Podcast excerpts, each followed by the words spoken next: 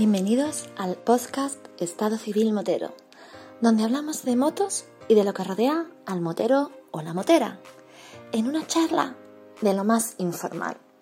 Así que ponte cómodo o cómoda y disfruta de este episodio.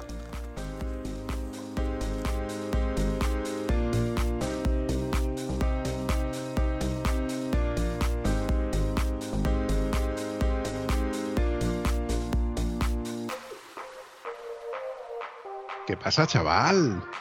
Bonjour, monsieur, ¿cómo se va? ¿De qué me estás contando? Que yo no sé idioma, Josep. Pues, pero para que no me hagas el chiste, pues he cambiado de idioma. O sea, y así no me puedes preguntar de dónde soy. A ver, a ver. Físicamente, ¿tú dónde te encuentras? En casa. ¡Qué cabrón!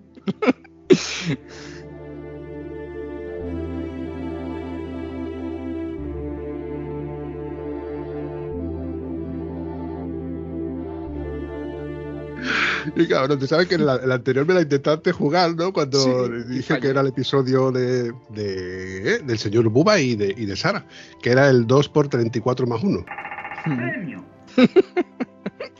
Pero fallé, fallé. No, ahí estuve yo rápido, ahí estuve yo rápido. Antonio también es muy, muy dado a eso. Estoy deseando que llegue el tema de la quedada porque mm, va a molar, pero por otro lado, le temo. Porque si se, se nos va de las manos, no, no sé cómo lo vamos a parar. Yo creo que me la puede liar. Yo puedo salir escaldado de este evento. No, seguro que sale todo bien, ya verás. Bueno, yo ya me estoy frotando las manos y estoy deseando que vayan pasando los días del calendario y que llegue lo antes posible para poder mm, ponernos cara, contarnos nuestra historia, etcétera, etcétera, etcétera.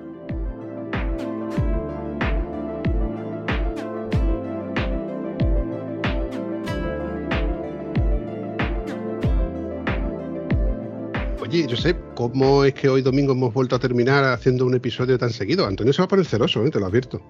Pues él se pone celoso con todo enseguida, pero el cabrito no para tampoco de hacerle kilómetros. Bueno, no, lo que he traído, pues como siempre, hemos salido de pesca, hemos tirado la caña, pero esta vez en vez de un pescadito hemos cogido dos. Entonces ya veremos cómo, cómo se nos da la tarde. ¿Qué tal, Juanjo y Juani? ¿Cómo estáis por ahí? Hola, buenas tardes. Hola, ¿qué tal? ¿Cómo estáis? Juanjo y Juani, eh, bueno, la pregunta que suelo eh, hacerle a todo el mundo cada vez que empieza el podcast, que en este caso Josep nos me ha dicho de que estaba en Francia o algo así, te he querido entender. ¿Vosotros físicamente dónde os encontráis? Nosotros nos encontramos en un pueblo de Tarragona que se llama Larbós. Oye, Tarragona, yo creo que estás tú más cerca que yo, ¿no, Josep? Un poco sí, pero no lo conozco. ¿Por dónde estás? ¿Por el interior estáis? ¿O en la costa? ¿Norte? ¿Sur? Estamos en la, en la- pegado a la costa, pero el pueblo este no tiene playa, vaya. Y es el último pueblo de la provincia de Tarragona y el siguiente, ya que está cerquita, a tres kilómetros, es Barcelona. Oye, Josep, ¿y por qué crees tú que sería interesante esta grabación con Juanjo y Juani? Bueno, eh, hemos estado trasteando por ahí el equipo de becarios y me parece que son una pareja del modelo de Antonio, que tienen más tiempo la moto en marcha que parada. No sé por qué me suena que suelen son bastante activos y están yendo a concentraciones y viajes y de todo, pero mejor creo que, que nos lo cuenten ellos.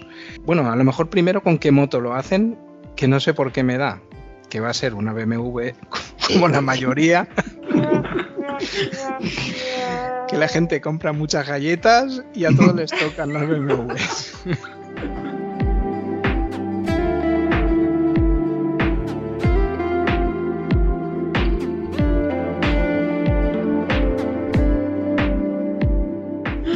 ¿Qué moto tenéis?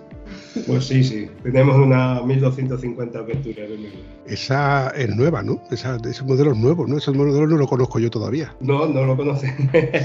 Esta es nuestra del 2019, la compramos la niña, que la bautizó ella, porque decía que cuando viniera la niña a casa íbamos a tener más problemas. Entre ellos que el coche se quedó en la calle. Vino en el 2019 y desde que vino no, no ha parado, no ha parado. Por curiosidad, ¿qué moto anterior a esa teníais? Porque al sacar el coche del garaje doy por hecho de que es más grande y más gorda. Anteriormente, antes, pues yo anteriormente, unos años atrás tuve un accidente y entonces antes rodaba los 10 años anteriores rodaba con una V-Strom 1000, con Suzuki V-Strom 1000. Si mal no me equivoco, ese motor, que era un motor 1000V, también lo compartía, no sé si lo compartía o era antecesora de esa, la Suzuki TL1000 R, que era un modelo de carretera con un motor también eh, con el mismo motor, creo que era uno derivado del otro, lo que no recuerdo exactamente la nomenclatura. Pero sí recuerdo que las dos tenías ese mismo motor, solo que una era por una moto de carretera, muy, muy de carretera, de hecho una moto deportiva, y en este caso la vuestra que era un motor, un modelo trail. Ahí Suzuki hizo una apuesta muy, muy dura. Lo que pasa es que este, esta moto físicamente no la he visto yo nunca en carretera ni en concentración, o al menos has pasado desapercibido para mí. Pero desde que nuestro amigo Glenn, que me comentó de que había tenido esa moto, que de hecho la sigue teniendo, pero todavía no la he visto, pues estuve buscando información y he visto varias cosas de esa moto. Hola, ¿qué tal? Pues sí, eh, parece ser que he vuelto a meter la pata. Y claro, como no puedo estar en todo, pues resulta que en la edición mm, que he querido arreglarlo un poco. He estado informándome un poco eh, en internet, porque evidentemente de cabeza no recuerdo todos los datos, eh, no soy la Wikipedia.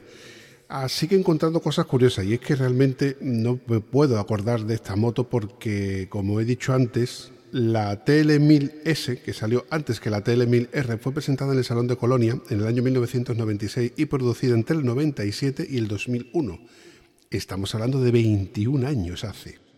Como ya comenté en un episodio anterior, fue toda una apuesta de la marca eh, de, crear un modelo exclusivamente con esos motores que la llamaron Big Twin. Esos motores que en aquel entonces competían con la VTR1000, también llamada como Firestorm, con la TRX de Yamaha, que en aquel entonces no eran bicilíndricos en V, sino que eran bicilíndricos en línea, las famosas Ducati, que por aquel entonces peleaban con la 916. La receta era muy sencilla porque todo más o menos se copiaba mucho, tanto en la Yamaha la TRX como por ejemplo la Ducati que era la anfitriona. En este caso, la Ducati tenían el chasis multitubular. Según he leído en internet, la, la TL no se vendió mucho por aquí, eh, aunque era muy deportiva y tenía mucho empuje. Las que más se vendían solían ser la Yamaha VTR, mm, como pasaba también con Yamaha, no se vieron muchas. Eh, de hecho, no creo recordar haber visto solamente una TRX que la vi por la calle y la confundí con una, con, una Ducati. Sin embargo, esta Suzuki era una moto que se supone que era rápida, muy exclusiva, sobre todo por el neumático que gastaba, que gastaba un 190 detrás. Que estamos hablando de que hace 20 años eh, ver un neumático en 190 detrás era algo muy raro, a no ser que lo vieras, por ejemplo, la típica Harley Davidson transformada y exagerada. En la ficha técnica he encontrado de que llevábamos un motor V2 a 90 grados, que posteriormente se utilizó en su hermana deportiva la TL1000R y con las lógicas modificaciones que luego heredaron las exitosas V-Strom 1000 y SV1000, que de estas tampoco se vieron muchas. Yo recuerdo haber visto SV 650 que también heredaban el motor de la V-Strom 650.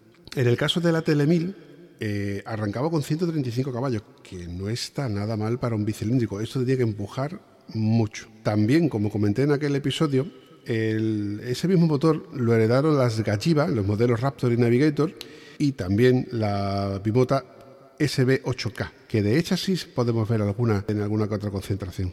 Y curiosamente, que a la Farona le encantaba esto, eh, presentaba el motor de inyección, que todavía había motos con el sistema de carburación, y equipaba el sistema SRAT, iniciado por las GSXR. Como dato curioso he encontrado que tenía delante una horquilla invertida, pero detrás presentaba una insólita suspensión denominada en su día como Rotary Damper, un invento que procedía de la Fórmula 1 y consistía básicamente en la teoría de la suspensión rotativa, en el que el muelle iba por un lado y el hidráulico por otro cosa que no debió de funcionar muy bien porque al tener el cilindro trasero tan cerca y el escape también muy cerca, hacía que todo el sistema hidráulico se recalentara y al final no funcionaba muy bien. La solución era cambiar por un sistema más convencional, un Knowledge especial que iba al basculante del chasis anulando todo el sistema de fábrica. Os animo y os recomiendo de que le echéis un vistazo en internet porque la moto es muy pintona. Ese carenado o semicarenado más bien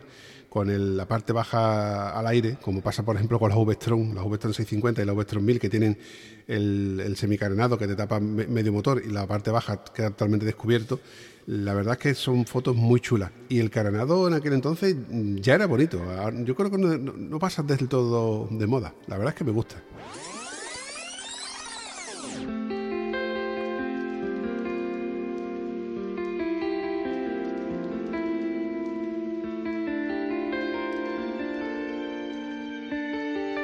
Sí, esta moto a mí me salió muy bien.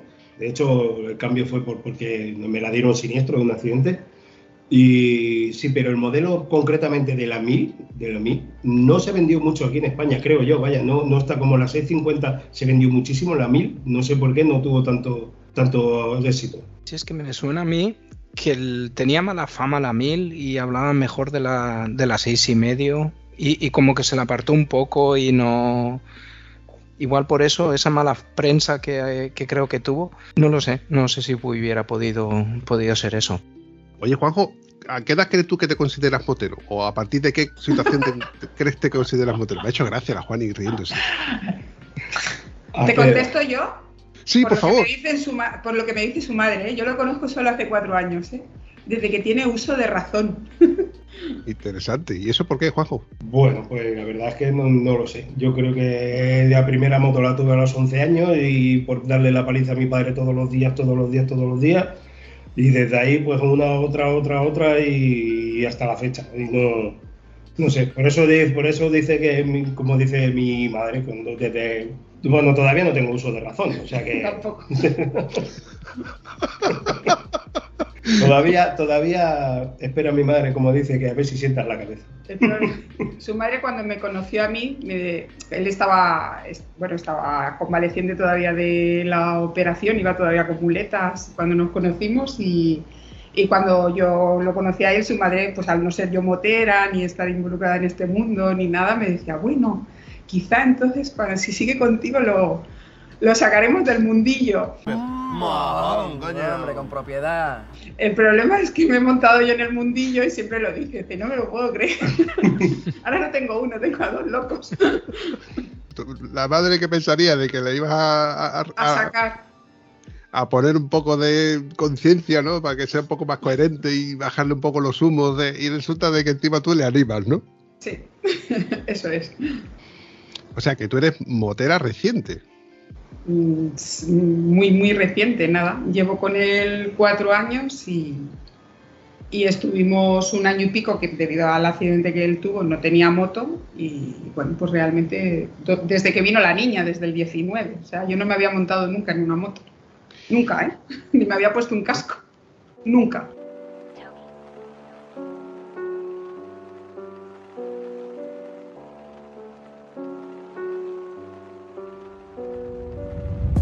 Oye, pues tuvo que ser interesante esa primera experiencia de montarte en moto después de, bueno, deduzco que de, haber sido conductora o pasajera en coche, montarte en moto, conocer las vibraciones, el frío, el aire, la fuerza que ejerce el aire en el casco, en la ropa, el saberlo, el primer impacto de ese mosquito gordo que te cae en el casco, ¿eh?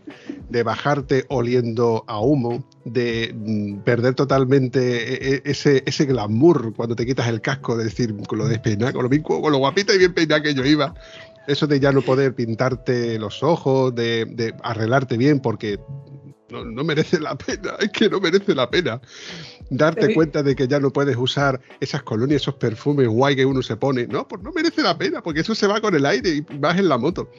E, e, ese tipo de sensaciones cuando ya mm, pasa uno de, del antes y el después de ser motero, o te envenena y pasas de todo y ya te montas en la moto, haga frío, haga calor, llueva de todo, o realmente dices tú, esto no es para mí. Que vio que en el caso de Juaní le ha molado. Bueno, si te cuento, si te contamos nuestro primer viaje, eh, bueno, eh, es, muy anecdótico porque claro, para mí eh, era una novedad, o sea, era, bueno, si fuimos a comprar la equipación, estuvo unos meses en casa, yo la veía y decía, bueno, ya me la pondré, ¿no? Algún día. Y bueno, y rodamos, la primera vez que me monté yo en la moto, rodamos un 16 de julio. y fuimos a IMSA. eh, cruzamos la autopista del Monzón a 43 grados. Con eso yo creo que te lo estoy diciendo todo. Y así todo te da para repetir. Sí. Pero no te ha dicho lo de antes. que eso no se lo ha callado. Que me hizo hacer, hizo una promesa, ella se hizo ella una promesa. Dice, explíqueselo tú que, que, es mejor, que mejor. Bueno, yo no me creía que me iba a poder montar en, en, una moto, que lo iba a conseguir y a mí siempre me daba mucho miedo el, las curvas, o sea, esto de que ves que la gente pliega en una curva, yo decía, madre mía, pues yo además soy súper nerviosa y, y, tengo que controlar las cosas y decía, va, me voy a montar en, en, la moto y cuando pille la primera curva él para allá y yo para el otro lado, ¿no? Y esto va a ser un, un caos, ¿no? Y bueno, me monté en la moto y entonces cuando vi que no, no, que esto funcionaba porque yo me sentaba y yo iba con la moto, o sea, yo me balanceaba, no tenía que hacer ningún movimiento extra. A mí aquello me dio seguridad, ¿no? Y entonces le, dije que había hecho una promesa y que el primer sitio donde tenía que ir para probar el tema de las curvas era subir a la montaña de Montserrat y ponerle una vela a la mureneta. Y bueno, Juanjo, que para esto es bastante escéptico, me dice, ¿cómo? ¿Me vas a hacer ir a poner una vela? Y le dije, pues sí. Y efectivamente, mis primeros kilómetros fueron a ponerle una vela a la mureneta. y desde entonces, pues yo creo que, bueno, yo tengo un poco de fe a mi manera, ¿no? Y creo que nos protege y, bueno, y sí, sí, y, desde entonces. ese, ese fue mis primeros kilómetros.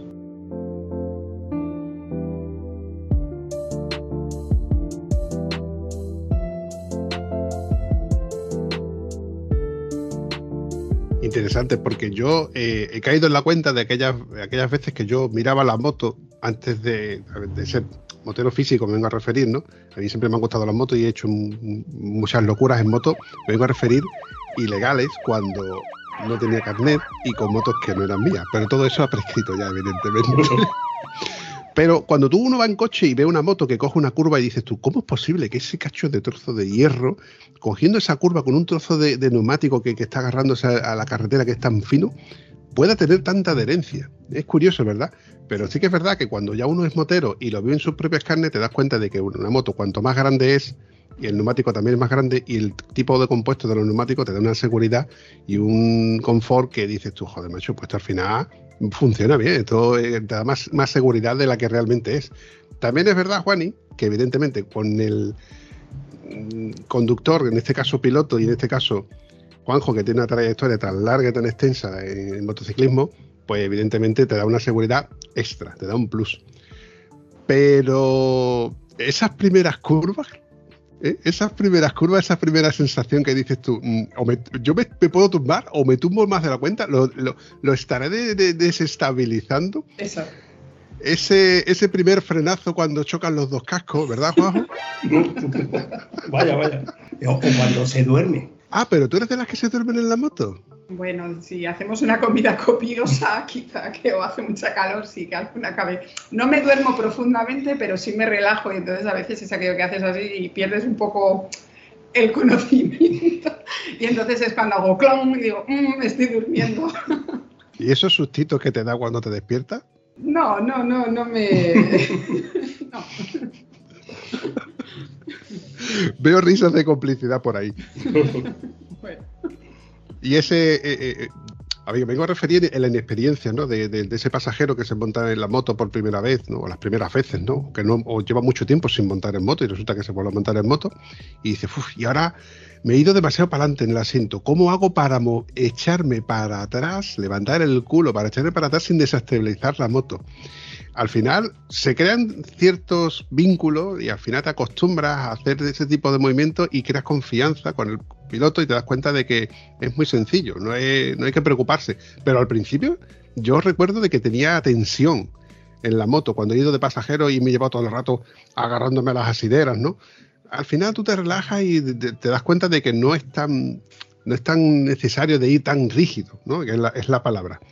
Tienes que confiar, en este caso, en el piloto en Juanjo y te das cuenta de que vas a disfrutar, que te lo vas a pasar bien, que vas a ver los paisajes, además, de una forma que en el coche no lo harías. Totalmente de acuerdo contigo, totalmente. Creo que eso me lo decía él continuamente, me decía es que viajar en moto, eh, la sensación de libertad que te da una moto de ver las cosas, dice, nunca te la va a dar un coche y en eso es cierto, o sea, realmente es así. O sea, es, una, es que es una sensación que no o la vives o es difícil de, ponerle nombre o de poderla, poderle explicar. O sea, yo siempre, siempre digo que el primer viaje más largo que yo hice fuimos a Asturias y al subir las montañas dirección Picos de Europa, la sensación de que las montañas, mirar para arriba, la sensación de que miras y te absorben esas montañas, esa sensación en un coche no la puedes vivir.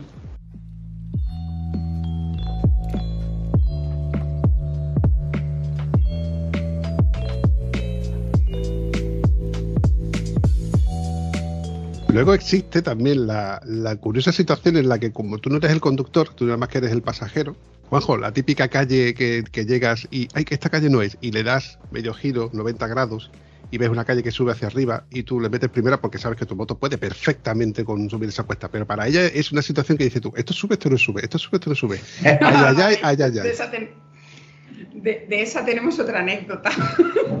¿Te la cuento? Sí, por supuesto. Bueno, que te la cuente él, que si no al final la que no quería hablar era yo y no paro. no, no, no, cuéntala, cuéntala, ya, ya, ya, ya la hablé, cuéntala. Fuimos a, a Galicia eh, el verano de la COVID. Eh, en principio íbamos a hacer selva negra, pero debido a, al virus, pues bueno, nos fuimos a, a Galicia y la primera parada era Vigo. Bueno, Vigo, Vigo no lo encontrábamos Vigo y no había manera. O sea, claro, nosotros solo buscamos carretera, no nada de autopistas, nada de autovías y el GPS era montañas para arriba, montañas para abajo, una urbanización a dar vuelta y, y fuimos a parar al sitio más alto de, Vigo, que yo creo que los lugareños no lo, habían, no lo han visitado, pero Juanjo y yo sí, y no encontrábamos la salida y entonces nos paramos en una calle, la cual era, tenía una vertical importante, una pendiente muy importante, y paró la moto y entonces vino una mujer que todavía yo creo que debe estar alucinando y le preguntamos, ¿no? De qué eso. Y aquella sensación de decir, de aquí no salimos, no dejar caer el culo en el asiento, no saldremos de esta calle, porque la inclinación y la pendiente que tenía era, era te daba como a que decir, Dios mío, saldremos de aquí con las maletas, los dos montados, y, sí, sí, salió la moto perfectamente, pero en la que yo decir, ¡ay, Dios mío! Esa sensación de, eh, no saldremos, sí, sí, sí salimos, sí salimos. Juanjo, ¿cómo se multiplican los kilos y el diámetro y la envergadura de la gorda, eh? Vaya. Ahora ya, bueno, ahora ya, ya llevamos tres años con ella casi y ya está todo esto, pero a lo primero sí, ahora ya no anoto tan grande, pero a lo primero sí que decía, hostia, pero nada, ¿qué va? Hablando de, esta nueva moto, esta 1250 que tienes ahora, que evidentemente es lo último en tecnología, todavía no ha salido el modelo nuevo, aunque sí que la RT creo que ya la supera en, tecnología, básicamente. El cambio de, moto, evidentemente, de la V-Strom 1000, que ya era un modelo obsoleto, ya en su día era un modelo obsoleto, porque quiero recordar que no tenía horquilla invertida, tenía horquillas convencionales, tenía unos discos de freno justitos, eh, era una moto gorda, muy gorda. Evidentemente, el paso de una a otra es eh, un, gran paso. a eso suma el hecho de que el telelevel, el paralevel, eh, hacerte a esa moto, que yo creo que debió de ser un poco extraño, ¿no? Fue muy fácil, porque, bueno, el, hecho del cambio de una a otra no fue, como no fue inmediato, porque fue el transcurso de la lesión que yo tuve, entonces estuvimos ahí dos años, dos años y algo que no podíamos llevar moto. Otra cosa porque estaban así a ruedas, vamos. Y al comprar esta, que, fuimos a, que fui yo a buscarla, que me acompañó mi padre a ir a comprarla y eso, ella estaba muy preocupada porque hacía mucho tiempo que no me montaba en la moto, era de, la, después del accidente, la primera, que no sé qué. Y bueno, yo también tenía mi, mi, de esto, ¿no? De, pues. Y realmente cuando la saqué y rodé con ella de camino para casa, ¿qué? ¿Media hora o por ahí? Me paré, la llamé a ella y se lo dije, digo, Juan, y he sacado la moto. Dice, ¿qué tal? Digo, pues no sé, dice, me acabo de montar, llevo media hora con ella, digo, y parece que la tengo de toda la vida, ¿te acuerdas? te lo dije. No sé, fue muy fácil. Con esta moto, no sé, muy fácil.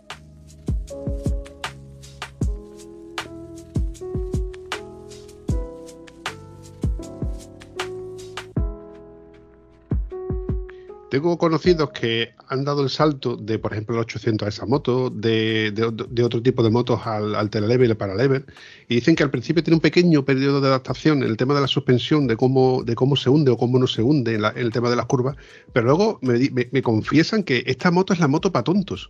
El cambio Pro hace que te entran curvas, dice, y yo, es que la moto piensa antes que tú.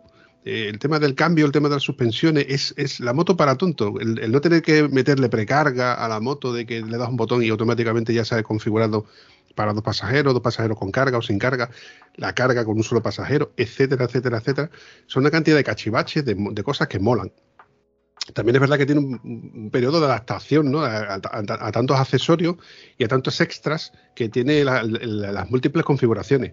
Tengo un amigo mío, Tano, que de aquí le mando un saludo, tiene actualmente la 1250, es que tiene un, nombre muy largo. Tiene la R1250 GS Adventure HP con la denominación 719. Más gorda no puede ser. También os digo que mi amigo Tano es un cacho de, vikingo de 2x2, 4x4, una cosa muy grande. El tío la maneja, que es, es brutal lo que anda con esa moto. Pero me crea también la, cosa, digo, si yo te bajara de tu moto y te pasase a la mía, bueno, tengo una foto él montado en la mía y parece que iba en una Pus Mini Cross. es increíble, sí. Pero claro, tiene tanta tecnología y tantas ayudas y tantas cosas que, joder, macho, a mí me encantaría tener ese, eh, disponible esa, esa tecnología porque estaría mucho más fácil eh, conducir en, curvas respiradas, con, con, cuestas, etcétera. Yo este fin de semana, por ejemplo, que hemos estado rodando por sitios así muy de, ir en primera, en segunda, segunda, tercera, tercera, primera, molaría que, el, cambio pro, porque eso de no tener que coger embrague, reducir para arriba, para abajo, eh, voy parado, le cambio la precarga, voy saco las cosas, vuelvo a meter las cosas, etcétera, mola. A mí la verdad es que me mola. Entonces, todo este tipo de ayudas, la verdad es que están muy bien. Y, yo alabo que toda tecnología. Pero, ¿y si por ejemplo mañana, Juanjo, tú tuvieras que coger mi moto? O tuvieras que pudieras volver a montarte en tu en tu Pestrón, dirías tú, vaya mierda de cacho, de trozo de hierro que, que, fabrican esta gente, esto ya no era cambio, ¿verdad? Hombre, la verdad es que con un cambio de esto, con una moto de esta, que como tú bien has dicho, es una moto que está ya pensada como que, que dice, hablando mal claro, ya como que vaya sola para tontito, ¿sabes? Es muy difícil porque esta moto te da mucho tiempo a, lo que tú dices, el cambio pro te ayuda mucho, te da mucho tiempo de margen con el TLB para rectificar en curva, o sea que es una ayuda fenómena. Y tras con una seguridad que, vamos, que no me la ofreció ninguna, claro, ninguna ha tenido de la categoría de esta, ¿no? Pero bueno, yo creo que, la, esencia de la moto, es, yo creo que sea primera que tengo con ABS. La esencia de la moto, lo que hemos llevado moto de siempre, nos ha gustado una moto de esto y que reduzca y que se clave y que culé y que esto claro, los años van pasando y esto es mejor, ¿no? Pero yo qué sé, la adrenalina queda, queda, queda ahí, que algo retenemos, ¿no? De aquello.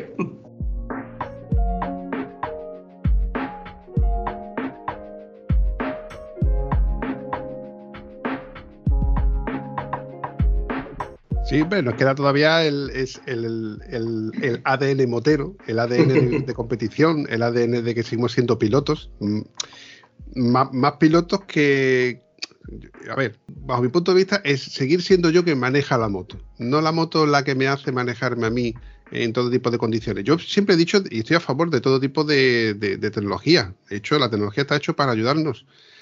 Pero llega un momento que yo pienso, ¿la moto conduce por mí o, conduzco yo la moto? Porque si no, si no tuviese ese tipo de tecnología, sería más, más sencillo o más complicado entrar en curva, eh, a ver, el ABS siempre se ha dicho de que el ABS es un freno que es infalible. Tú frenas y va a hacer que la moto frene lo antes posible en cualquier tipo de situaciones.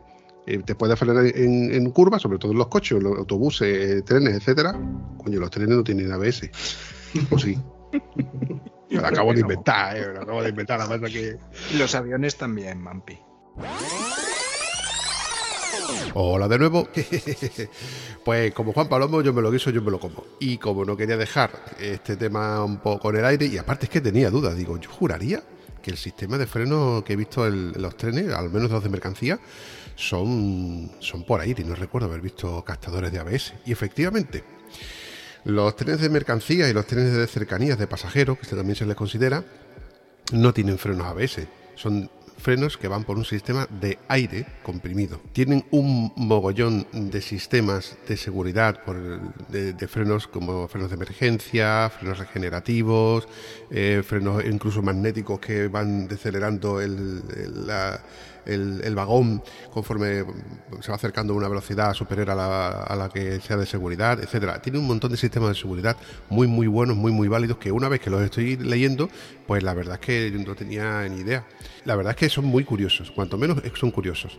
Y por otro lado, yo mismo me voy a autocorregir, porque si tú buscas en Google eh, sistema de frenos ABS para trenes, pues resulta de que sí existen sistemas de frenos ABS para trenes porque acabo de hablar de los trenes de mercancía y de pasajeros.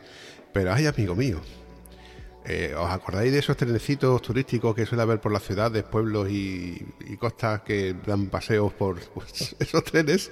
Sí tienen sistema de frenos ABS. A ver, no se les considera trenes, o sí, depende de cómo lo queramos ver. Ese tren con la campanita que van dando, con la musiquilla y tal, ¿eh? o los pasajeros por detrás saludando. Bueno, pues eso se supone que es un tren y tiene un sistema de frenos ABS. De hecho, tiene un motor de, creo que es de un 4x4 adaptado a ese vehículo, o es un vehículo, no es un tren, puesto que no es un tren, claro. No puede ser un tren, lo va por raíles. Es un tren turístico. Ahí va mi propio, mi propio zasca.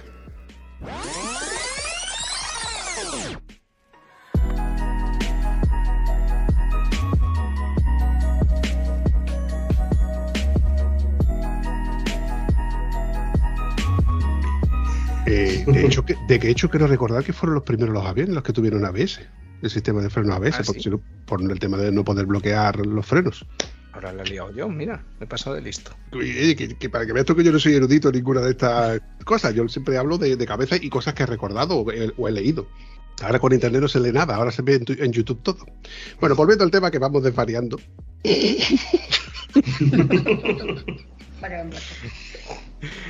me queda blanco, me queda blanco totalmente. Hablando del tema de, la, tecnología, eh, los frenos, por ejemplo, los frenos ABS, lo que hacen es que si no tuviéramos frenos ABS y tú entras en una curva donde la el pavimento es un pelín más deslizante que en otro, automáticamente la rueda te patinaría, la rueda trasera sobre todo, y automáticamente te vas. O sea, gracias al freno ABS, en el momento que tú notas que te salta la ABS, tú ya estás haciendo, usando todo lo que esté en tu mano para reducir la velocidad. Ya no vas a llegar a, bloquear la rueda, con lo cual automáticamente tú ya estás en alerta. Y llama la ABS, llámale la frena combinado, el freno combinado, la asistencia de, frenada en curva, mm, yo qué sé, las mil historias que nos están sacando ahora con el tema de la tecnología. Lo que me jode de todo esto es el pastizal que tenemos que ir pagando mm, año a año, versión a versión, por tener este tipo de tecnología. Y luego, ¿cómo te meten los concesionarios? Porque todo esto es marketing al fin y al cabo, para decir, no, si por un poquito más la meto, no, por un poquito más no, son 2.000 euros más, son 1.500 euros más, son mil y pico euros más, porque el paquete este tiene esto, a mí no me hace falta que tenga luces, pero en el paquete de las luces viene el asiento calefactable, por un ejemplo, me lo estoy inventando, ¿eh? no lo sé, pero para tener una cosa tienes que tener otra, y al final resulta que has pagado un pastizal. Ojo, yo, por ejemplo, cuando configuré mi moto hace ya un montón de años, yo no quería los puños calefactables, pero ahí, amigo mío, la unidad de prueba que me dejaron tenía puños calefactables y dije, esto lo quiero yo. y si llego a haber tenido asiento calefactable, también me lo compro, seguro. Y si encima el pasajero tiene asiento calefactable, seguro que me lo compro. Y si en aquel entonces hubiera habido, que no lo había, eh, los faros eh, LED, joder, menudo invento, ¿verdad? Al final vengo a referir que nos lo venden de una manera que en tragas, tragas, tragas, y, es que al final te endeudas por una cosa que te van poniendo cosas que, bueno, lo único que nos falta es que tenga ambientador. por poner algo. ¿La, ¿La, vuestra tiene asiento calefactable para el pasajero? Por curiosidad. No, el modelo que salió después de la nuestra sí que tenía asiento. La nuestra no. Pues te lo estás perdiendo, tía. Yo le he dicho que le iba a hacer una, mantita de estas de ganchillo y nos la poníamos así alrededor, así con una gomica. Por darle un toque de color a la moto, ¿sabes? Que no fuera todo tan serio lo que tú decías antes, que es que tiene poco glamour. Vamos poco glamurosos.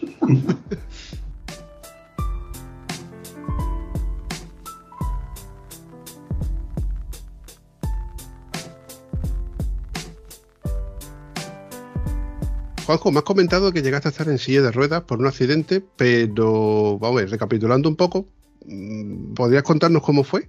Pues sí, fue de los viajes que he hecho por ahí, pues justo aquí al lado de casa, a un kilómetro de casa, fíjate.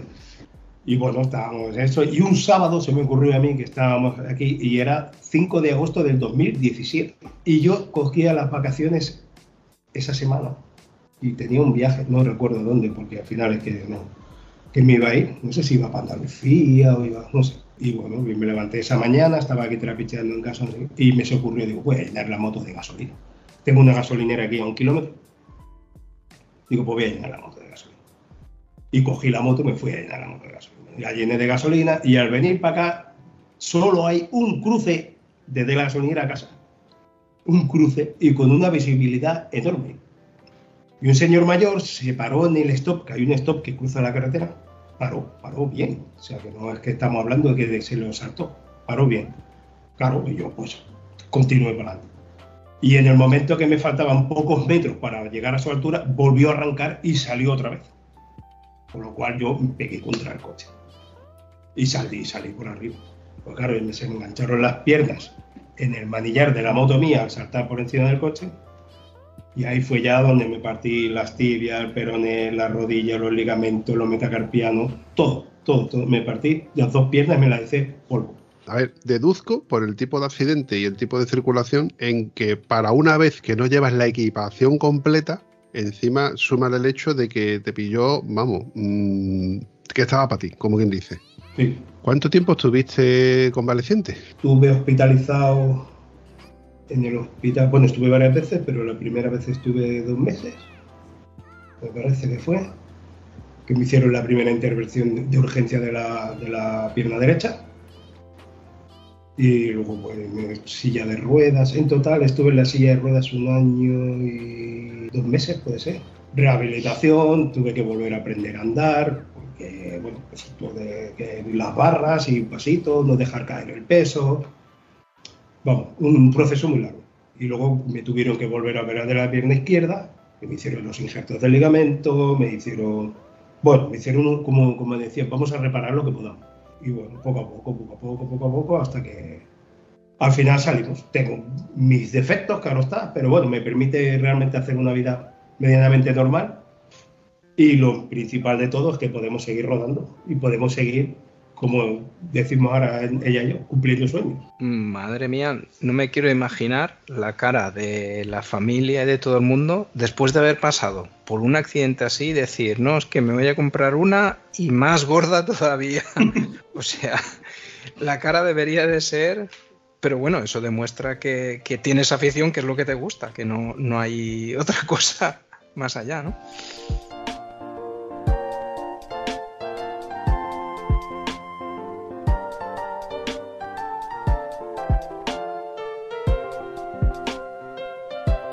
En este episodio creo que nos ha faltado la madre de, Juanjo. Sí.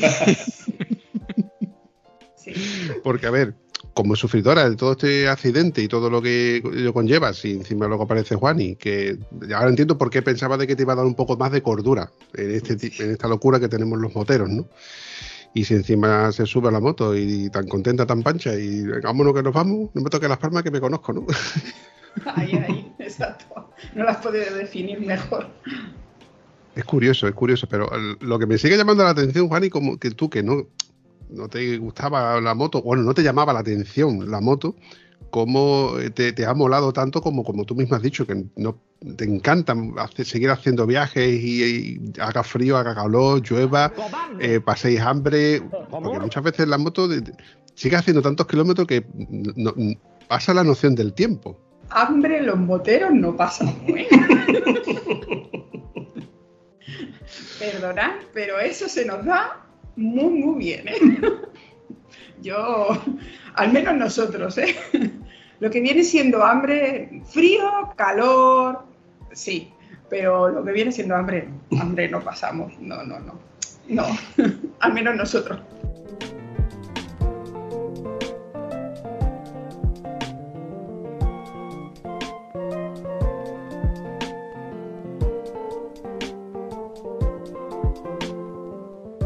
Buen tieso que soy, y hago gala de ello, suelo ser eh, muy muy bien los, euros, ¿no? Entonces, a la hora de comer, eh, rápidamente descubro dónde se puede comer bien, bonito y barato. Pero la gran mayoría de las veces intento de ya planificar cuando, cuando voy a algún evento, cuando voy a alguna salida, cuando voy solo sobre todo, eh, salgo solo yo en moto, me llevo algo de comer. Me llevo un tupper, me llevo algo, o incluso en el propio camino, pues lo bueno que tiene ir en moto es que el, plan es que no hay plan. Tú puedes cambiar automáticamente el itinerario o la. O iba a volver antes de comer resulta de que me he enrollado y me vuelvo de ahora después de almorzar. O el café me lo tomo en tal sitio, pero luego he cambiado de itinerario y me lo voy a tomar en otro sitio. Y en, el sitio aquel donde hay unos dulces, unos pastelitos, uno pone el café mejor, peor, bueno, tal me ha pasado no hace mucho de que de salir de ruta y dice, bueno, pues ahora almuerzo fuera. Pasar por una población donde yo sé que hay una charcutería de, ibérico, eh, bueno, de pata negra, aquí en Huelva, ya te digo que no nos falta, comprar la siguiente una panadería y hacerme un picnic. Pero un picnic que ya te digo yo a ti que ni pagando. Bueno, a, a, eso, a eso me refiero, o sea, de que comer comemos bien, da igual, o sea, no hace falta que sea un restaurante, puede ser en una gasolinera comiéndote cualquier cosa o, entrando en un, en un súper o en, una, en un pueblo, como bien tú dices. Lo curioso de todo esto es que tú, como, como me ha comentado Juan, ¿no? que lo mismo da una gasolinera, que comerte un picnic ¿no? preparado en cualquier sitio, es raro ver una 12.50, porque quien ve un bicho de eso, de, de, de esa cantidad de euros, como suelo comentar, pues todo el mundo se piensa que vamos de hotelito, vamos de restaurante, no sé qué.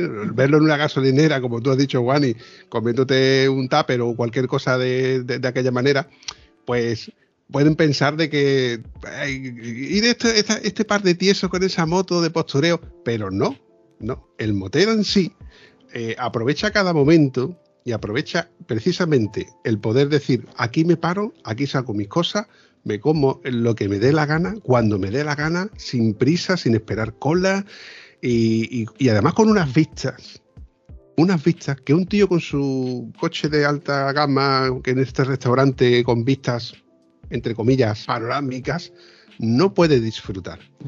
El hecho de poder decir, me tomo el café donde yo quiera, en la cafetería tal o en la cafetería tal. O por ejemplo, en esta cafetería que no me gustó, me lo tomo en otra cafetería. En esa pastelería donde tú ya tienes señalada en el mapa, ¿eh? o mentalmente recuerdas que te estuvieron bien. Mi filosofía barata de, ser tieso y de, lo, y de lo cómodo y sencillo que es decidir en sí dónde puedes comer, dónde, dónde puedes no, dónde quieres comer. Si ves un sitio donde hay cola para comer, para tomarte un café, no me no me gusta, me monto en la moto y voy al, al pueblo siguiente.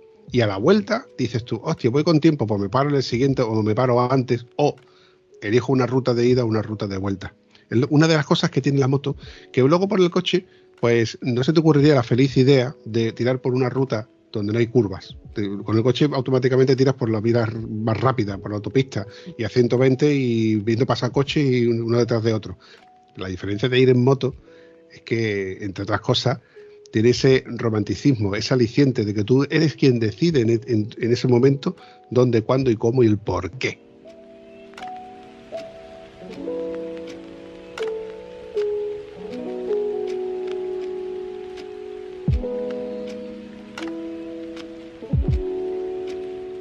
Juanjo, casualmente, eh, Maripichu, que salió en, el unos episodios anteriores, mm, empezó a sacarme una lista de, de contertulios que podían pasar, candidatos en este caso, de que podían pasar por el podcast, que la, eh, verdad es que entre ellos, curiosamente, me, salió Juanjo.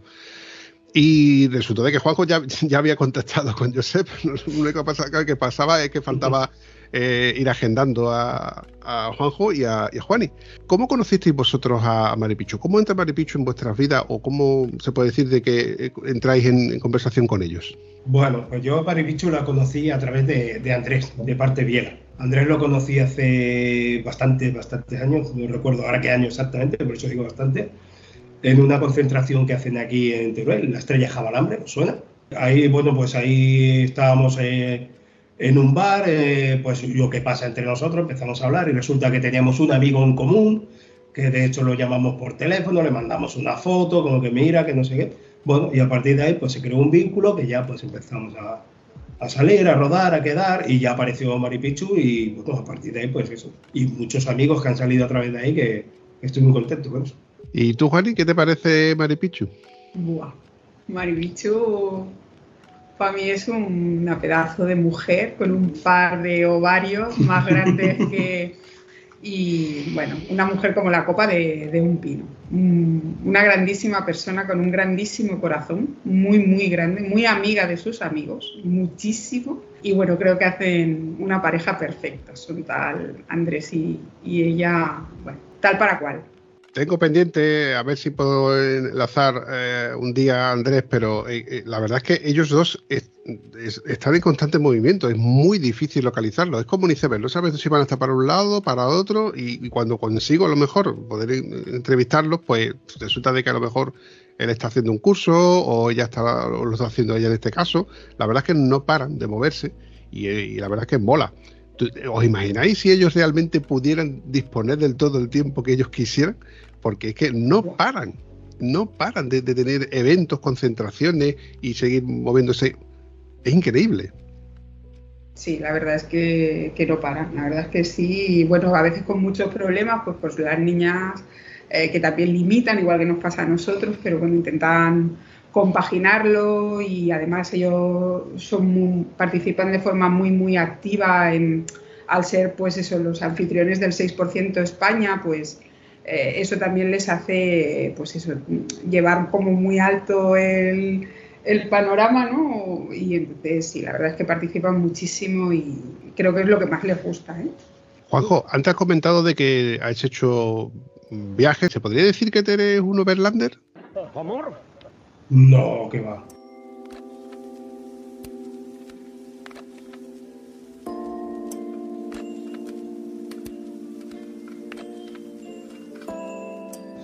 No, no, yo pues yo sí he hecho mi viaje por Europa y eso me encanta. De hecho, pues ahora este año también estamos planeando otro, vaya y eso, pero cuando me junto con la gente que de verdad sale y eso, te das cuenta de decir, hostia, pues, porque siempre, siempre aprendes, siempre aprendes, siempre aprendes. Preguntas y aprendes. No, eh, este mundo hay mucha, mucha gente buena, hay mucha gente que sale por ahí. Y también me has comentado de que has ido a, muchos tipos de concentraciones. Bueno, como todo buen motero, en algún momento habrá, hemos ido a alguna que otra concentración. Eh, ¿Concentraciones emblemáticas que tú señalarías en el calendario que hay que ir sí o sí? Bueno, pues desde hace muchos años eh, vamos a, Arguis y se ha creado allí un ambiente muy bueno. Nos juntamos muchos amigos, entre ellos Andrés, Maripichu, eh, los amigos de Sevilla, de, de Málaga, de, y, sí, sí, y es una fecha que esa hay que ir sí o sí.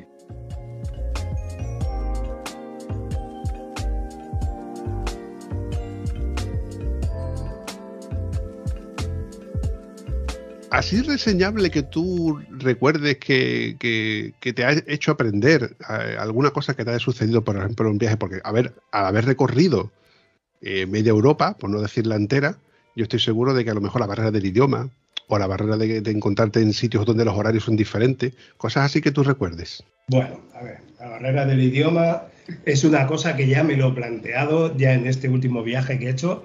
Vine muy decepcionado conmigo mismo. Cuando vine le dije a, a Juan y digo, mañana me apunto a clases de inglés porque tengo que aprender más todavía porque me siento mal por ahí. Y sí, sí, vine y estoy haciendo mis clases de inglés y eso. Y ahora, cuando me vaya a este viaje, quiero ir un poquito más preparado en ese sentido. Y el tema de, por ejemplo, cuando vas a otro país y te encuentras con los diferentes horarios, por ejemplo, para las comidas o para repostar, porque ya, la barra del idioma es un coñazo. Yo lo solventaría físicamente, digo, esto lo soluciono yo cuando, por, ejemplo, como cuando voy a Portugal. Si tengo que comunicarme con alguien, pues le saco el Google Translator y lo convierto en las palabras en español en portugués.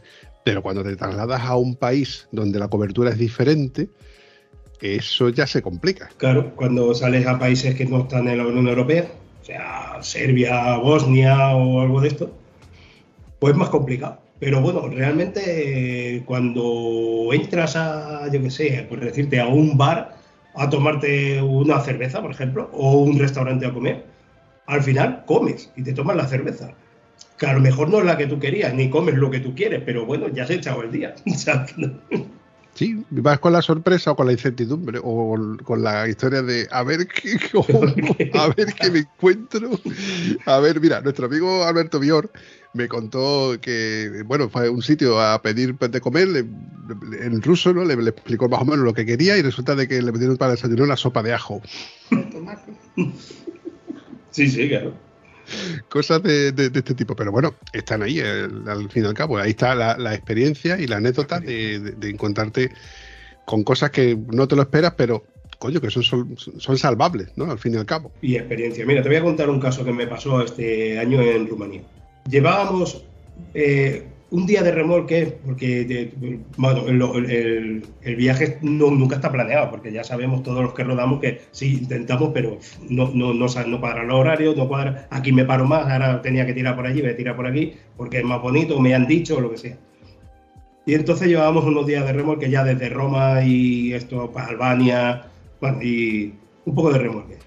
Y entonces en Rumanía llegó una tarde y llegamos a Ranca, que está a, a, principio de la Transalpina, de la cartera de la Transalpina, y llegamos con tiempo. Y ese día, pues, llegamos, fuimos, íbamos dos, un compañero y yo, y ese día, pues digo, bueno, pues, llegamos con tiempo, vamos a tomarlo de relax, de relax.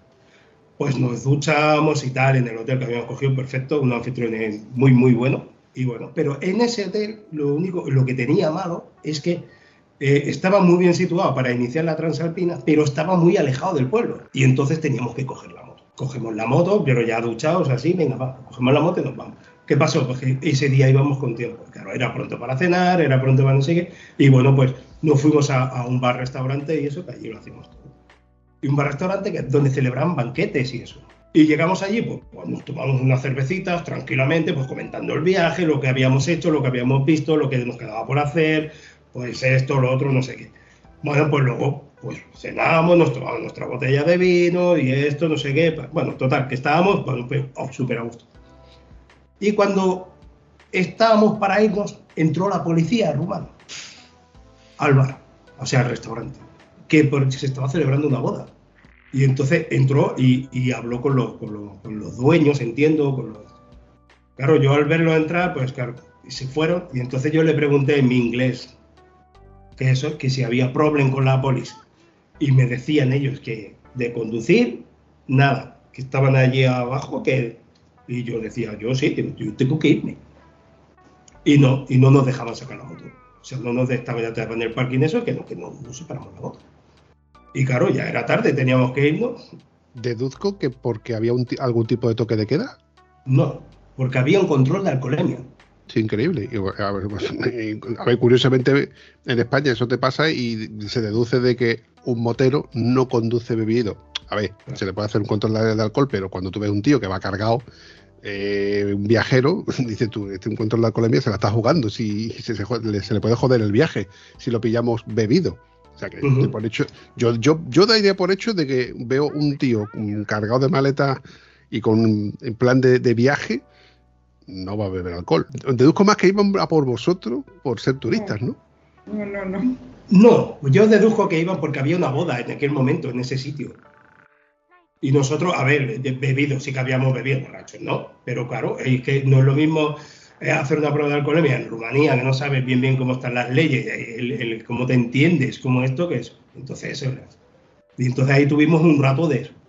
Y entonces resulta que donde nosotros teníamos el hotel, Casales, por cierto, estaba ese día, estaba él asistiendo en la boda. Y entonces nos vio, nos vio de que estábamos en una situación un poco comprometida, de que, qué íbamos a hacer.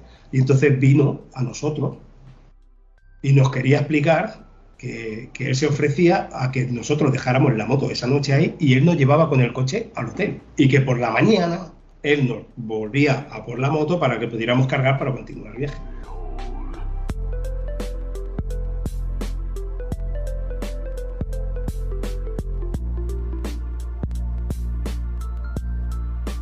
Eso fue así.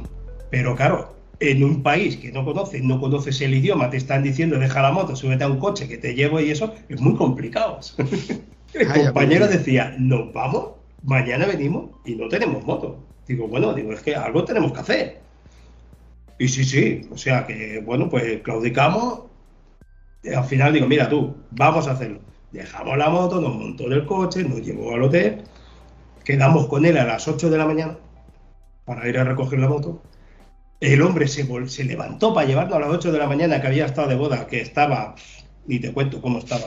Y nos llevaba por la moto a recogerla y eso, y fue un detalle muy grande por su parte. Yo me pongo en vuestro pellejo y saber que tienes que dejar la moto, que es el, tu, tu, medio de locomoción, tu casa, tu, el, tu bien más preciado, el, lo único que, bueno, e, es lo, único que, te, que, te, une al mundo, ¿no?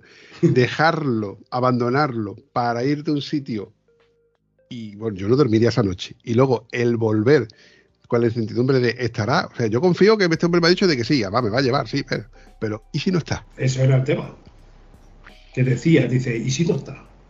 No, sí que está, se portaron muy bien, nos ayudaron. Una anécdota de viaje, como esto, y ya continuamos viaje, hicimos la Transalpina, preciosa, muy bonito, muy bonito el detalle, muy Oye, antes me has mencionado Bosnia, Bosnia-Herzegovina. ¿Siguen habiendo resquicios de la guerra?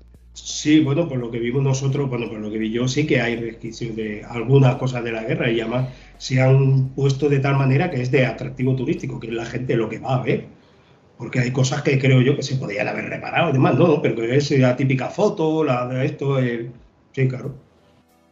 Es curioso porque después de haber visto ese tipo de conflictos que lo hemos visto en los medios de comunicación, que para bien o para mal, yo sí he pensado y tengo mi eh, conspiranoia de que se manipulan para que nosotros veamos la parte buena o la parte mala de ese tipo de conflictos siempre nos ha quedado la historia de que los boinas azules, los cascos azules, que estuvieron allí, la ONU, etcétera, etcétera. Y la, mm, yo he escuchado podcast, con el, por el caso de Roberto Naveras, de gente que ha pasado por Bosnia, etcétera, y nos cuentan eso, ¿no? De, que sigue habiendo resquicios de, de los conflictos bélicos que ha habido por esos países.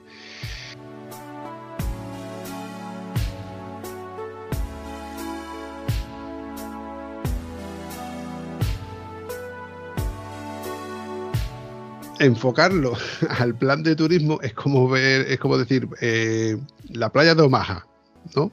Que eso, para los que hemos visto la película de Salvar al Soldado Ryan, el, desembarco de Normandía, la playa de, Omaha allí en, Francia, pues es un punto estratégico y turístico para todo aquel que le guste el tema bélico.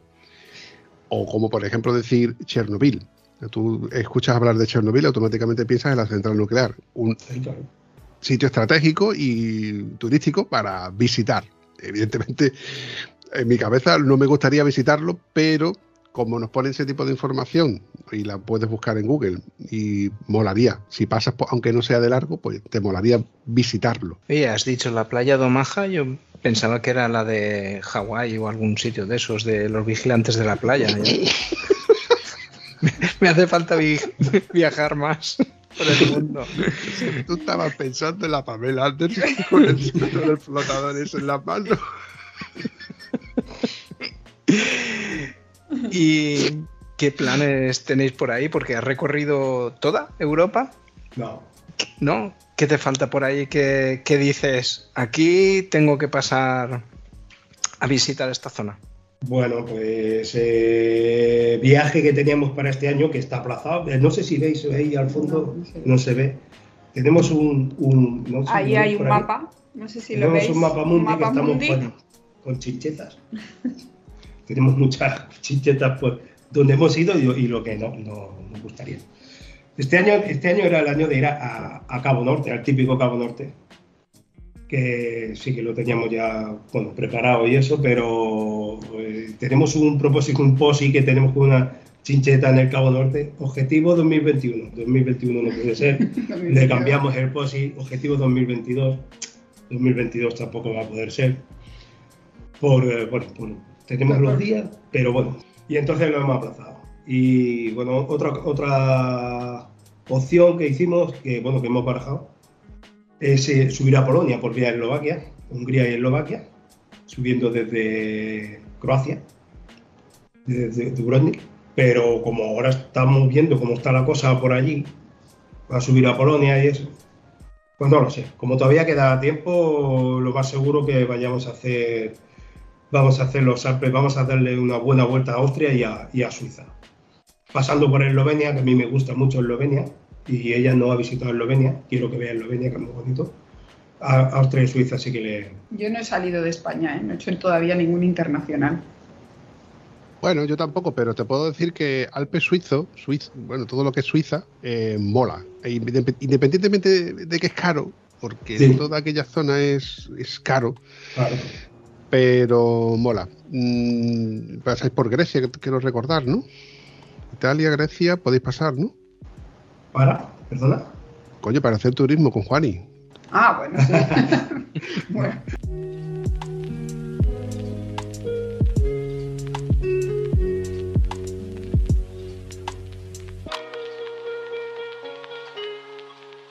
La idea es embarcar en Génova. O sea, embarcar, perdón, embarcar en Barcelona, Génova, y subir por los Dolomitas.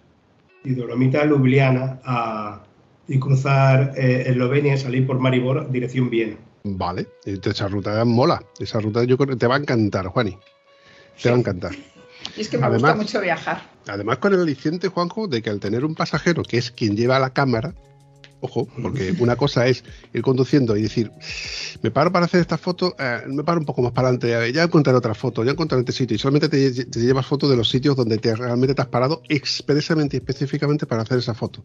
Mm. Pero, por ejemplo, la ventaja de llevar un pasajero es que el pasajero sí puede hacer esa función de tener la cámara, la webcam, o ya sea una cámara mm, manual, ¿no? O el, propio móvil.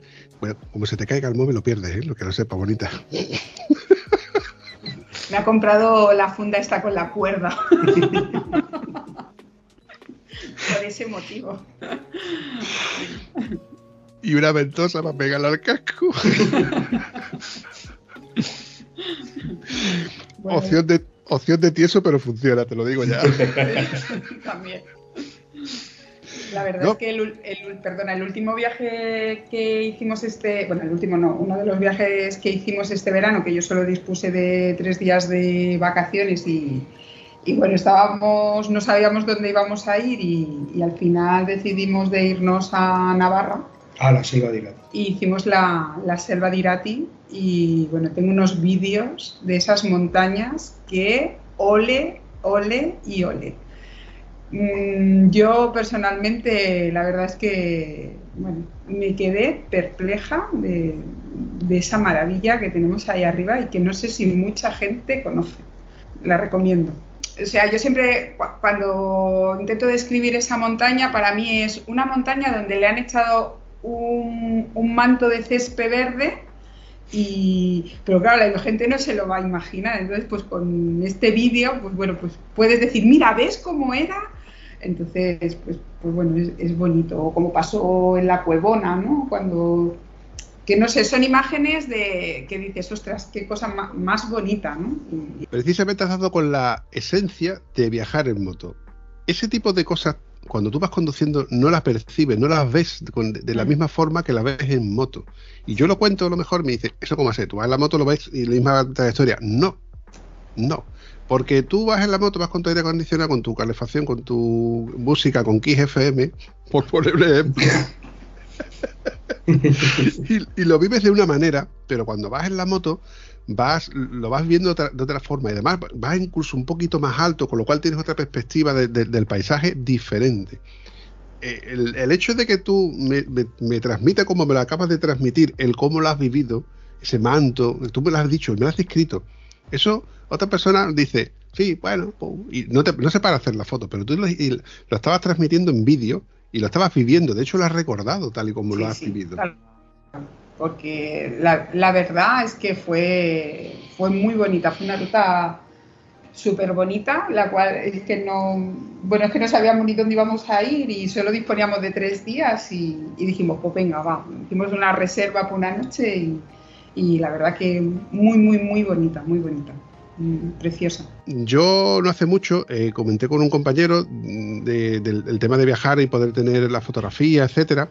Yo me he vuelto perezoso con el, tema de llevar la webcam, perdón, la webcam, la GoPro.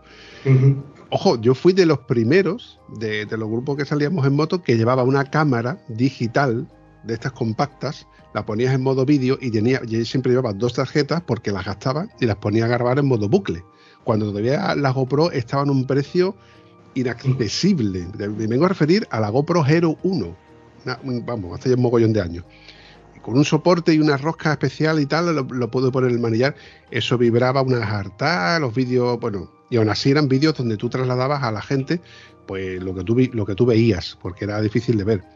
Vengo a referir, eh, ese tipo de personas que son urbanitas, que no salen de, la ciudad, cuando ven paisajes, sitios así tan chulos, dice tú, yo estaba en tal sitio, y ese sitio donde es, porque yo nunca ni, lo conozco. Mira, pues toma la foto. Tío, cómo mola. Eh, entonces, con este compañero, hablando de, este sistema, me comentaba de que él ahora con su pareja, él va por el intercomunicador contándole, eh, Juani, mira, ahora aquí vamos, después de esta curva viene una fotografía muy chula y ella automáticamente tiene preparada su, cámara y hace esa fotografía. Es más, llevan un GoPro cada uno para que no se vea uno en el lado derecho y ella en el lado izquierdo, si mal no lo recuerdo, donde van haciendo perspectivas de fotografías y vídeos y ella lleva el botón para poder hacer el pulsador de cada uno de los vídeos y de la, y de la fotografía. ¿A qué nivel están ya, eh? No, no, nosotros no tenemos tanto nivel. No, usamos una pequeña cámara que era eso y, el móvil. El móvil, de todas maneras, el móvil cuando hacemos los vídeos, porque vamos a una velocidad muy baja, porque es que hay que disfrutar el paisaje, hay que disfrutar el momento y se puede hacer bien. Vaya, llevamos los intercomunicadores y, y, eso, y eso va bien, porque llevando, como estaban bien has dicho, ella eh, detrás, alguien a ella, puede sacar mil fotos, porque yo cuando he, ido años, bueno, otros años a Suiza, pues dices, hostia, mira qué foto más bonita, y te bajas texto, haces una foto, mira, de pum, pum, vale, te montas, te lo pones todo, pues, y andas dos kilómetros, ¡hola, qué foto! Y no te puedes parar en todos los sitios a hacer la foto, pues, si no, no andarías, que no, y te pierdes cosas. De esta manera, lo va, lo va cogiendo todo.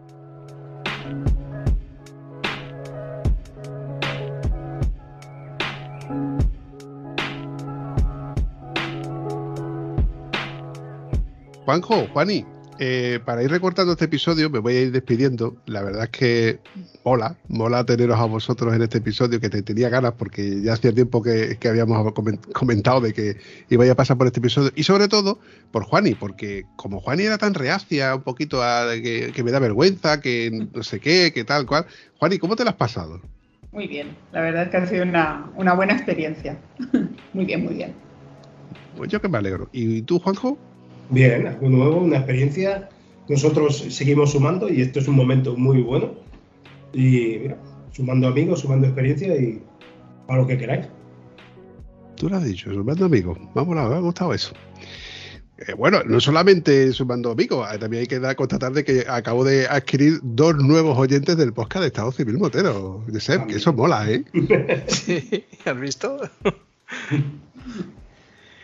Así poco a poco voy diciendo que suba la, audiencia. Digo que subirá porque se lo, se lo mandaré a, mis compañeros y eso y seguro que sube. y, lo guay que es decir, mira, yo salgo ahora en la tele, salgo... mamá, mamá, que salgo en la 2. Eso mola, ¿eh? Mira, además, Juanjo, como se lo puedes enseñar a tu madre, eh, le puedes decir, mira, mamá, se te menciona en el podcast de Estado Civil Motero. A partir de ahora eres eh, omnipotente eh, en este episodio donde se te va a escuchar cada vez que tú quieras, que no es como por ejemplo la radio, que la radio escucha ese programa y no se vuelve a repetir. A lo mejor lo escuchas ahora online, pero que, que, que es caduco. En el caso del podcast, la ventaja es que tú puedes revivir este, este episodio y las veces que yo el vampi metió la pata y recortó malamente un montón de veces. bueno, lo cierto es que este episodio empezó con un poquito de que, nervios, que, que, para allá, que para acá, y resulta de que Juani eh, ha ido soltando más lastres del que yo me pensaba. Yo pensé que me iba a costar más trabajo enlazar con ella, pero veo que se la ha pasado muy bien. Sí, me lo he pasado muy bien, la verdad es que sí. Bueno, yo, yo soy muy sociable, ¿eh? o sea, tampoco me cuesta mucho, lo que pasa que, pues eso, el tema este de escucharme la voz o de que me la puedan escuchar y no me acababa mucho de convencer. Y luego, pues bueno, pues eso, que creía que era pues más una entrevista motera, por decirlo de alguna manera. Entonces, pues bueno, eh, creía que tampoco pintaba mucho, ¿no? O sea, tampoco podía aportar mucho, pero bueno, quizás sí que a lo mejor haya aportado un poquito, ¿no? Para aquella gente que no es notera que se crea que no puede montarse en una moto o no puede disfrutarla, pues que no hay edad, ni sexo, ni condición como para ser motero. Y yo me siento muy orgullosa de ser motera y compartirlo con él.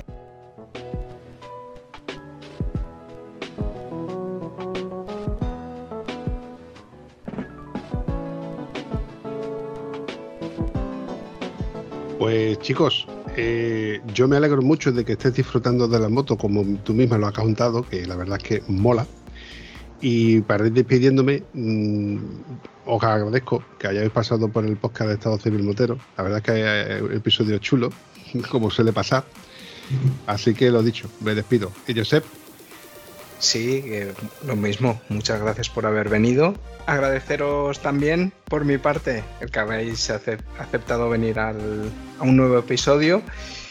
Y lo que me está quedando claro que voy a tener que dejar de, de grabar porque me vais a acabar convenciendo en comprarme una BMW, tener pareja y de todo y me va a salir, no me va a salir a cuenta esto. No te sale a cuenta. Por ese orden. No digo nada.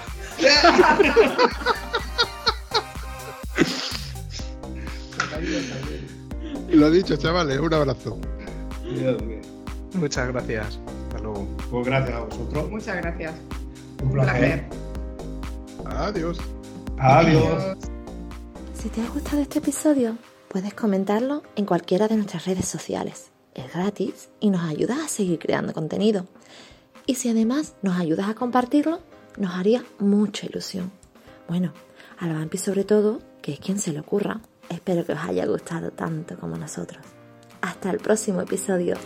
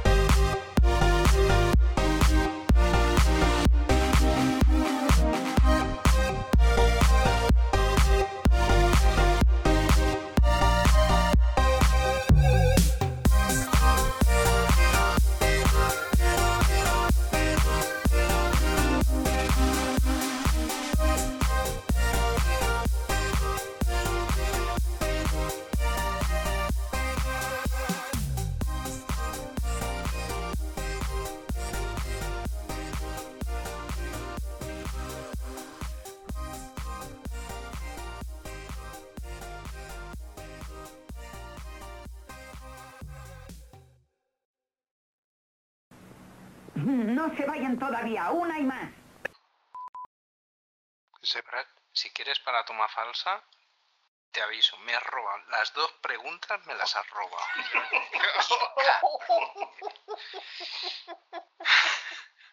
Yo que sé, como tú no estás soltando, a mí me ha inventado, ¿eh? Sobre la marcha. yo me estoy quedando sin contenido. ¿no? Que, tú, no...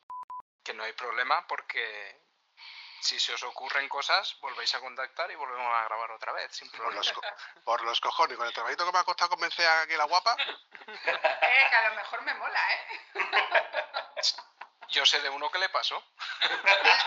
aquí, ¿no? Y le pedía más. y luego digo, a partir de aquí se supone que he dejado de grabar. Se supone. Uy, qué miedo. Ya mío. Qué tío mío.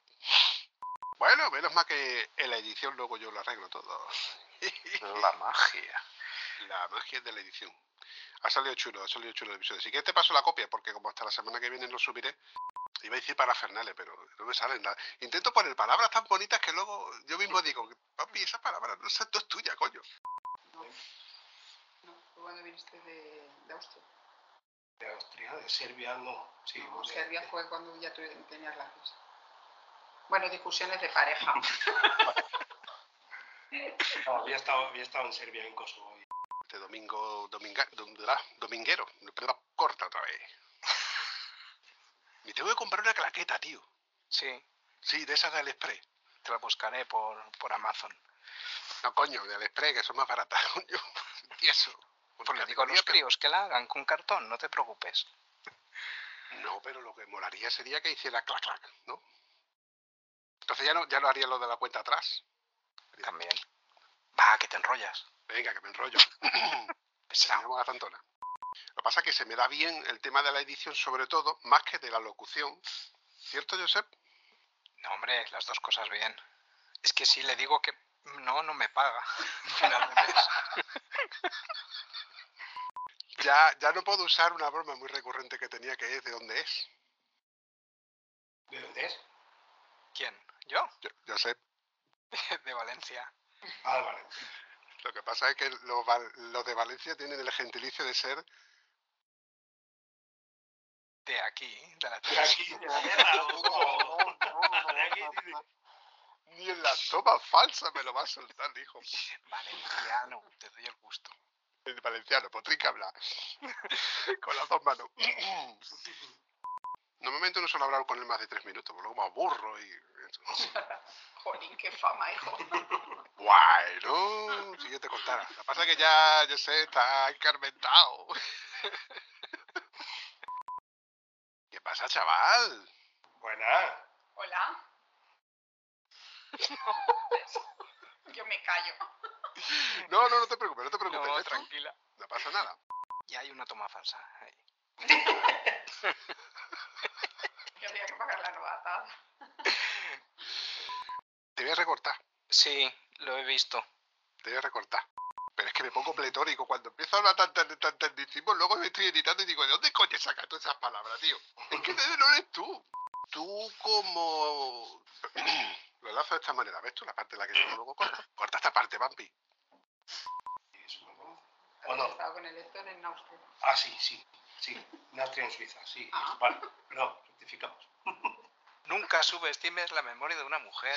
Hombre, por favor, ese es un disco de Pero lo bueno- es que lo bueno es que yo no existía en ese accidente. o sea, que Buen sea momento, posteriori. ¡Ah! Todo falsa 542. Venga, ahí te me ha Te has contado. quedado ahí. Venga, sigue. Ahora en teoría no graba. Ahora a partir de ahora se supone que ya ha dejado de grabar. Estoy Pero, eh, Si miráis ahí arriba pone... Está Sigue andando. Si veis el la contador es que... Está Está grabando la llamada.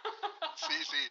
Es que este momento es en el que yo espero que, yo sé, no sé, se atragante con el agua o alguna cosa así, y me dé la toma 600. La toma falsa 600.